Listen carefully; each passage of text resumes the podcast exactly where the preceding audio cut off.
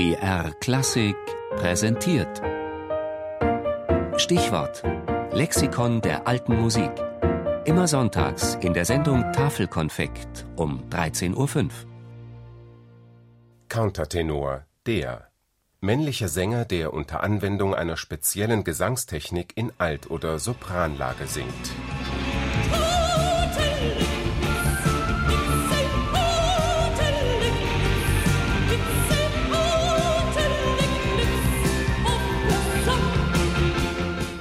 Für die Freunde der alten Musik mag bei diesem Stück die musikalische Umrahmung das Befremdliche sein. Eine hohe Männerstimme gilt in der alten Musikszene mittlerweile als normal. In der Popmusik dagegen ist sie heute noch genauso ungewöhnlich wie in den 80er Jahren, als der Sänger Klaus Nomi mit dem Song Total Eclipse musikalische Hörgewohnheiten durchbrach. Die Bezeichnung Countertenor stammt vom italienischen Contratenore. und bedeutet Die Stimme, die gegen den Tenor steht. also die Oberstimme. Männer, die mit ihrer hohen Kopfstimme singen, gab es über viele Jahrhunderte hinweg, bis sie zu Beginn des 17. Jahrhunderts von den Kastraten verdrängt wurden. Siehe auch Stichwort Kastrat, der. Einzig in den englischen Kirchenchören überlebte die Tradition des, Male Alto. des männlichen Altisten ohne Unterbrechung bis in unsere Tage. Und so verwundert es, im Nachhinein gesehen nicht, dass der erste moderne Countertenor aus England stammte.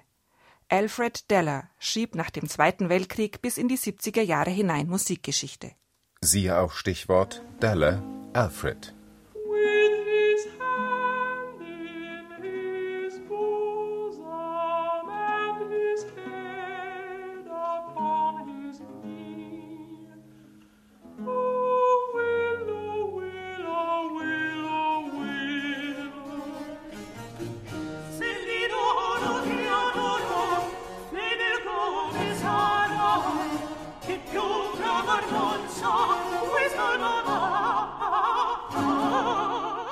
Mittlerweile gibt es etliche Countertenöre, die Starruhm genießen.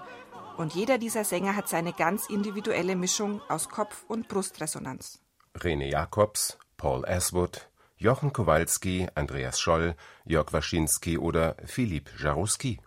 In der 60-jährigen Tradition des Countergesangs hat sich vieles verändert.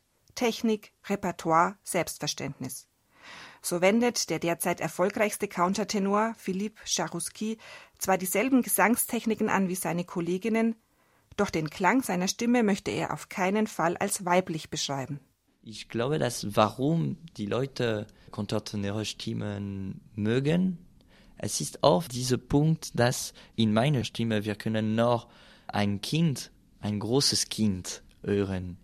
Und deshalb, ich habe bemerkt, viele Mutter sind Fan von mir, weil sie haben das Gefühl, dass sie könnte meine Mutter sein. Vielleicht mit dieser kindlichen Farbe in der Stimme. Das ist sehr wichtig für mich. Ich, ich wollte nie wie eine Frau klingen. Man kann heute davon ausgehen, dass niemand mehr hinter vorgehaltener Hand von Eunuchen spricht, wenn ein Countertenor singt. Dennoch, eine hohe Männerstimme strahlt immer eine eigenartige Magie aus. Etwas, das es nur auf der Bühne gibt und wofür besonders weibliche Zuhörer empfänglich sind. So der berühmteste deutsche Countertenor Andreas Scholl. die Stimme ist nicht bedrohlich.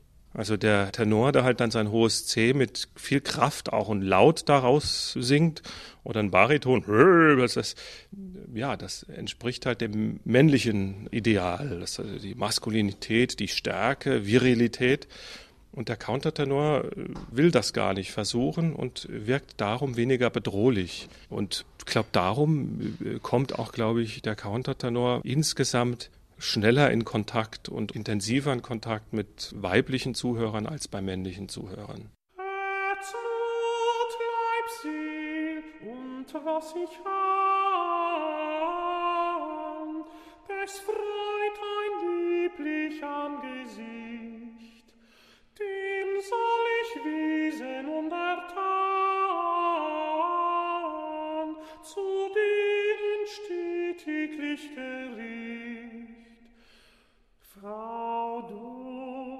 Angst